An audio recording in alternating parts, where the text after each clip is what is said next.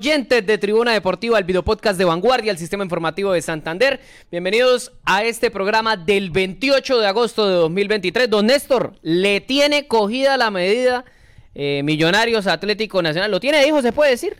Hola Sergio, cordial saludo. Pues yo creería que sí, así de pronto se molesten un poco los aficionados de Atlético Nacional porque no solamente fue el título de la temporada inmediatamente anterior, sino el partido amistoso reciente en Estados Unidos, también el partido que se acaba de jugar en Bogotá, en donde vea que Millonarios no venía bien, sí. pero el mejor partido de la temporada, cosas curiosas, lo tiene contra el Atlético Nacional. Y uno de los peores partidos sumado al de Racing de Atlético Nacional en la temporada es contra bueno, dije, dije Atlético Nacional, contra ah, Racing. Sí, sí, sí. Contra Racing, uno de los peores partidos. Ahora otro es pasó por encima en la Libertadores, señor. Ahora también eh, revive el América de Cali. El espaldarazo, bueno, no solamente se dio en palabras, sino también se dio en hechos en, el terreno de juego, como debe ser de los jugadores del equipo Escarlata que le ganaron a Santa Fe y también Junior, por ejemplo, no ganaba con el bolillo y ahora con Arturo Reyes ya empezó a levantar el equipo barranquillero. A los hinchas del Bucaramanga atentos que también tenemos noticias. Sí, información porque Atlético Bucaramanga este lunes recibe al Deportivo Cali sobre las 8.30 de la noche. Es ese compromiso en el estadio Alfonso López de la capital santanderiana. Pero bueno, arranquemos por partes. Porque también hubo polémica en la fecha, ¿no? Sí, claro, eso polémica siempre hay. Oiga, y Carlos Vaca llegó al club de los 300. ¿Usted cuántos goles ha lo creyera, no? ¿Usted cuántos goles ha hecho sumando desde la barriada y todo eso? no, yo le gano tranquilamente. Claro, si usted le suma los partidos amistosos, los partidos de barriada, los partidos con la familia, los partidos en los sueños, ya pasó me lo llevo tranquilamente. Bueno, oiga, pero ese récord está bueno, ¿no? Aristizábal lidera con 348 anotaciones, luego viene un tal Radamel Falcao García con 341, le sigue Dairo Moreno con 324 y luego está Carlos Arturo Vaca, quien completó 300 anotaciones en su carrera. Ellos cuatro son los máximos anotadores colombianos en la historia. No aparece Faustino Asprilla, no aparece el Tren Valencia, quienes vienen mucho más atrás, que fueron delanteros que sin lugar a dudas también marcaron una época. Pero bueno, arranquemos por partes. El tema de Millonarios y Atlético Nacional. Cae el verde y yo creo que entró en una dinámica complicada, ¿no? Por después de la eliminación de la Libertadores, ahora pierden esta jornada, la octava jornada de la Liga Betplay. Ya vamos llegando ahí casi a la mitad, el 50% de la fase de todos contra todos. Y la verdad es que no dejó una buena imagen y hubo polémica. ¿Era expulsión? ¿Era penal? ¿Qué piensa usted, Néstor? Sí, lo que pasa es que Atlético Nacional viene es un equipo indescifrable, diría yo. Porque por momentos uno dice, ya cogió el ritmo, ya este Nacional no lo para nadie, pero se vienen presentaciones como la que mencionaba anteriormente en Copa Libertadores contra Racing, en donde un desastre contra Millonarios también, eh, y yo tengo en cuenta especialmente cuando estuvieron 11 contra 11, fue un desastre Atlético Nacional, Millonarios pudo haberle marcado un gol más y no termina de convencer el Atlético Nacional, pero a pesar de eso está allá arriba el equipo verdolaga, porque sigue metidos en, entre los primeros del fútbol colombiano. Que si fue penalti, yo creo que sí fue penalti. Ahí obró bien el árbitro porque viene un cabezazo. Es cierto que vienen forcejeando, pero el cabezazo me parece que no debía ir. Pero en la jugada previa, y yo creo que usted también iba para allá, Sergio, hay un, golpe de un jugador de Millonarios, de Giraldo. Sí, Aguirre. Al mismo Aguirre que el árbitro omitió y, se dejó pasar. Y yo creo que también allí tenía que haber intervenido el VAR, entonces hubo polémica por ese lado. Pero más allá de, de esa acción, que sin lugar a dudas perjudica a Atlético Nacional, yo creo que 11 contra 11 fue mucho más Millonarios. Y en el segundo tiempo sí eh, se vio aún más la superioridad del equipo embajador, que pudo haber marcado más goles, pero no tuvo definición. Sí, la verdad sigue eh, siendo una constante el tema de la de la polémica arbitral, de los errores. En este caso, bueno, se vio perjudicado eh, Nacional que se queda con 10 hombres, mientras que Millonarios sí terminó con los 11, pero Millonarios también tenía que haber terminado con 10. Para usted si era roja lo Aguirre, para mí sí. Sí, para mí era Aguirre, pero también era roja el tema de, Giraldo. Entonces, que tira, tira, un golpe contra ¿A qué clínica oftalmológica enviamos a los árbitros de este país? Porque la verdad es que ya es una constante. Yo cada ocho días o cada tres días estoy pidiendo que un examencito en los ojos, porque es que parece ser que los capacitan para cometer errores, hombre. Porque es que si no ven una agresión de este tamaño, Hombre, qué pena que lo diga, pero no ven una vaca que les mete a la casa. Y la situación del bar, que para ciertas jugadas sí aplica el bar, sí van y se revisan, pero para otras no. Entonces ahí ese doble rasero es lo que en últimas molesta y bastante, especialmente a los, a los clubes y a los aficionados que se ven perjudicados. De esta manera, pues se quedó con el clásico colombiano. Yo diría que este es el clásico colombiano, ¿cierto? Sí, son los equipos más grandes. quien le suma también a, la América. América de Cali, pero por el presente de los dos equipos, en la actualidad este es el gran clásico del fútbol colombiano porque América ha estado un poquito ahí a la baja en los últimos años. a propósito, América, bueno, le ganó 2-0 a Santa Fe. Oiga, increíble lo que pasó el fin de semana. Los directivos de la América toman la decisión de decirle a Lucas González que estaba a punto de aumentar la tasa de desempleo en Colombia. Muchas gracias, amigo. Nos vemos en la próxima. Que le vaya muy bien. Y salen luego los jugadores en rueda de prensa y dicen, no, queremos respaldar al técnico, le pedimos a las directivas que se queden. Lo cierto es que vea, el respaldo les salió bien, ¿no? Y no le ganaron a cualquier equipo, le ganaron a Santa Fe, un partido bien ganado además por parte del cuadro americano, Dos liderado por, por, Adrián Ramos. Adrián Ramos, que parece que con el tiempo pasan los años y lo viene haciendo bastante bien. Lideró no solamente porque él fue el que tomó la vocería, de respaldar al profesor Lucas González, sino en el terreno de juego también hizo una presentación extraordinaria, marcando gol y todo, y permitiéndole a esta América de Cali respirar un poco porque la mano venía bastante mal, especialmente con los hinchas que ya se le estaban metiendo a la sede, ya se le estaban metiendo y feo al entrenador. está caliente la cosa. Y, bueno, que llegue la calma a la América de Cali, eso también es, es interesante. Y Santa Fe, que viene con un nuevo proceso, de todas maneras con Uber No viene mal, no viene mal. El equipo no viene mal y, digamos tenía ahorros para seguir asumiendo lo que resta de temporada. El que también tenía ahorros, pero parece ser que los está perdiendo es Alianza Petrolera, ¿no? Cayó como visitante 2-1 eh, ante Unión Magdalena, 2-1, 2-0. Sí, perdió. Ya le reviso bien cuánto quedó ese partido. 2-0, eh, 2-0 perdió en su visita a Unión Magdalena y la verdad que se está ahí cediendo un poquito de terreno. Lo que, pasa es que le cuesta mucho de visitante, Y eso no es algo de este semestre, Sergio, de la temporada inmediatamente anterior. El error de Graciani, de Pierre Graciani en uno de los goles, es grosero. O sea, no es grosero, es groserísimo. Una cosa, de verdad, no se pueden cometer ese tipo de errores en el profesionalismo. O sea, eso no debe suceder. Y seguramente le va a terminar costando el puesto en la titular. Se va a acordar de mí que a Graciani le va a terminar costando eh, la titular ese grosero error que tuvo ante Unión Magdalena, en donde terminaron perdiendo 2-0. Luego salió en rueda de prensa el profe César Torres y no, no estaba muy contento. Dijo que más allá de los dos goles en contra, se, se va eh, para Barranca Bermeja, donde la próxima fecha enfrentará al América de Cali. Dijo, me voy con 11 puntos, con la tranquilidad de que somos fuertes como locales. Se le notaba que, no estaba muy contento con el rendimiento de su equipo, incluso hizo autocrítica. Y dijo que, que tienen que estar más pendientes en los partidos como visitante porque no se pueden regalar ese tipo de anotaciones. Bueno, y en el otro partido, esa es la situación de Alianza, que, que de visitante no le rinde para nada, pero en casa sí hace la tarea. Y si repite esa situación una vez más estará metido entre los ocho porque así fue la temporada pasada.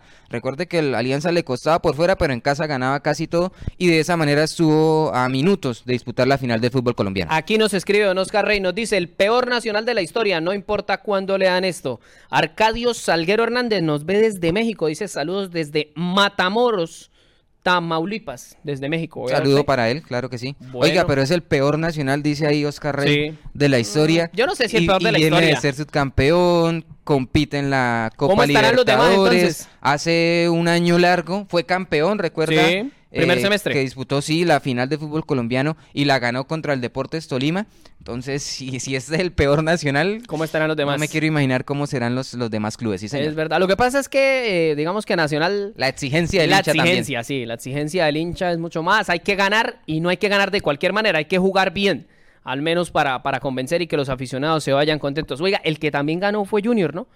Le pegó su baile 2-1, le ganó a Envigado en condición de visitante y consiguió una victoria que, calma un poco el incendio que había en Barranquilla. Es que en tres partidos de Arturo Reyes ya suma siete unidades y mientras que en los cinco primeros encuentros de la mano del Bolillo Gómez habían tenido únicamente tres puntos conseguidos. Vaca no le hacía goles al arco iris, se fue el Bolillo Gómez y ahora no perdona. Carlos Vaca ya llegó a 300 goles en su carrera profesional, así que el Junior de Barranquilla es cierto que aún está en el debe, pero poco a poco y si sigue con esta tendencia seguramente estará enderezando el camino y metiéndose, ¿por qué no entre los ocho mejores del fútbol colombiano? Bueno, en otros resultados de la octava jornada, la equidad empató sin goles con Tolima, mientras que Atlético Huila también igualó sin anotaciones con Jaguares de Córdoba. La fecha sigue este lunes con el partido entre Medellín y Boyacá Chico. Medellín que es el líder, ¿no? 6.15 de la tarde, sí señor. Y Bucaramanga ante Deportivo Cali, 8.30 de la noche en el Estadio Alfonso López.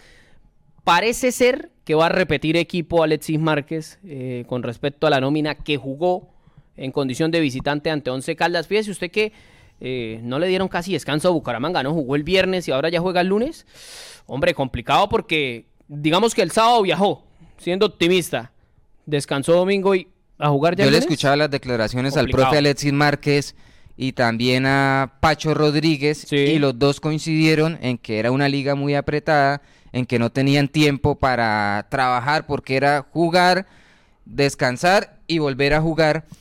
Pues ¿Sí sabe por qué está pasando eso? Yo en parte entiendo, pero pues hombre, es que son jugadores profesionales. Sí, sí, y, y, si nos vamos a comparar con lo que hace un médico, un profesor, eh, un periodista, yo creo que son unos privilegiados los futbolistas para que yo entiendo que se quejen, pero desde mi punto de vista no deberían hacerlo. No sé usted qué opina, Sergio, si está bien la queja o, no cabe. Lo que pasa es que le, le, podrían dar, digamos, un día más de descanso por el tema del viaje, de la cosa el desgaste físico, es complicado y el problema es que Bucaramanga entró en una, eh, ¿cómo se dice? En una secuencia algo compleja.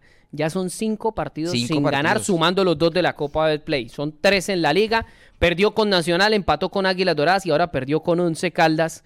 Y la verdad es que la cosa se ha venido complicando un poco, pero Bucaramanga se mantiene dentro de los ocho. Digamos que en condición de local se ha mostrado fuerte. Ojalá así sea ante el Deportivo Cali. Sí, tiene que ganar. Claro que tiene que ganar. tiene que tener mucho cuidado Víctor Mejía porque ya lleva cuatro tarjetas amarillas. Si, si, ve una quinta tarjeta en este partido ante el Cali, no estará en la próxima jornada, que sería la novena. Y una, y una situación, Sergio, que aconteció en el partido inmediatamente anterior ante Once Caldas, es que recuerda que nosotros acá jugaba el Atlético Bucaramanga, perdía o empataba y decíamos, pero el funcionamiento del equipo fue aceptable, tuvo cinco, seis oportunidades de gol. Criticábamos, era, criticábamos era los delanteros que porque Dairo estaba de cara al gol y no la metía, porque Misael, Martínez también, porque John Emerson Córdoba tenía las posibilidades y no las marcaba.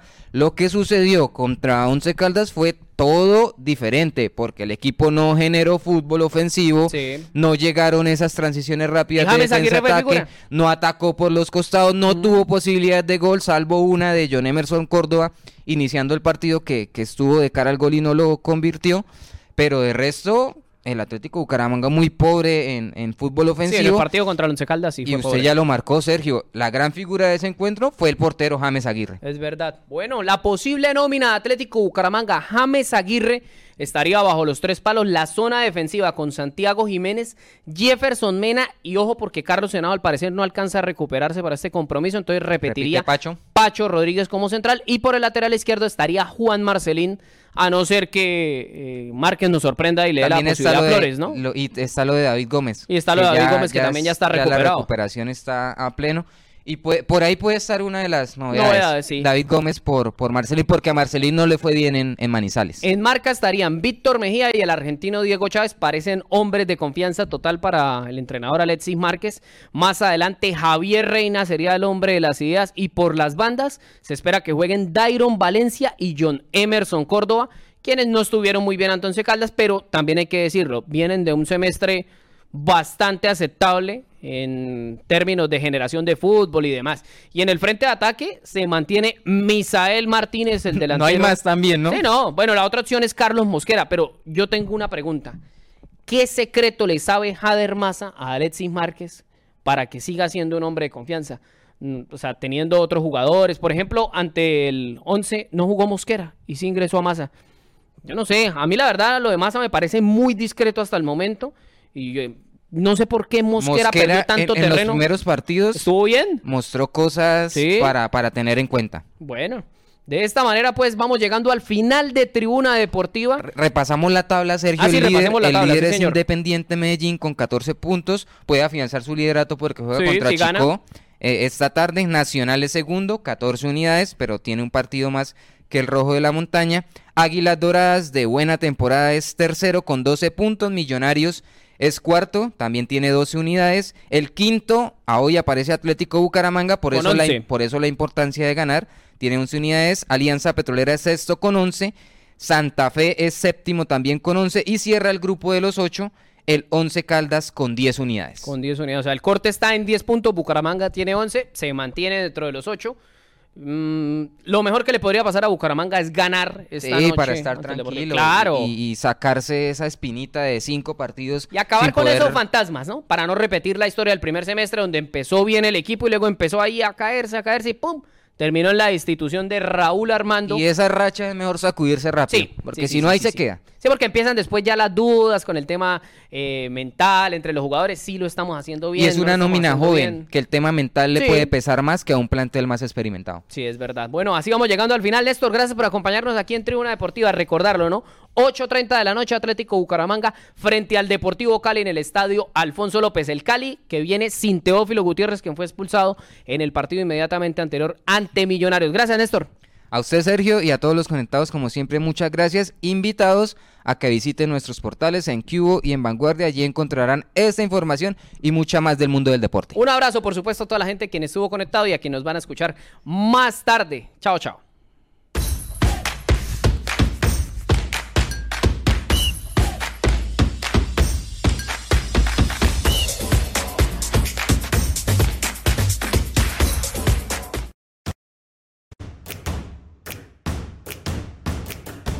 Sabemos que usted quiere estar informado en tiempo real, estar enterado de lo que pasa hoy. Y estamos conectados con ustedes a través de todas nuestras plataformas, porque está ocurriendo hoy. Las historias de la gente, lo que pasa en los barrios, lo bueno y lo malo, se lo contamos hoy. Estamos con ustedes, para ustedes, a toda hora porque en vanguardia la noticia es hoy.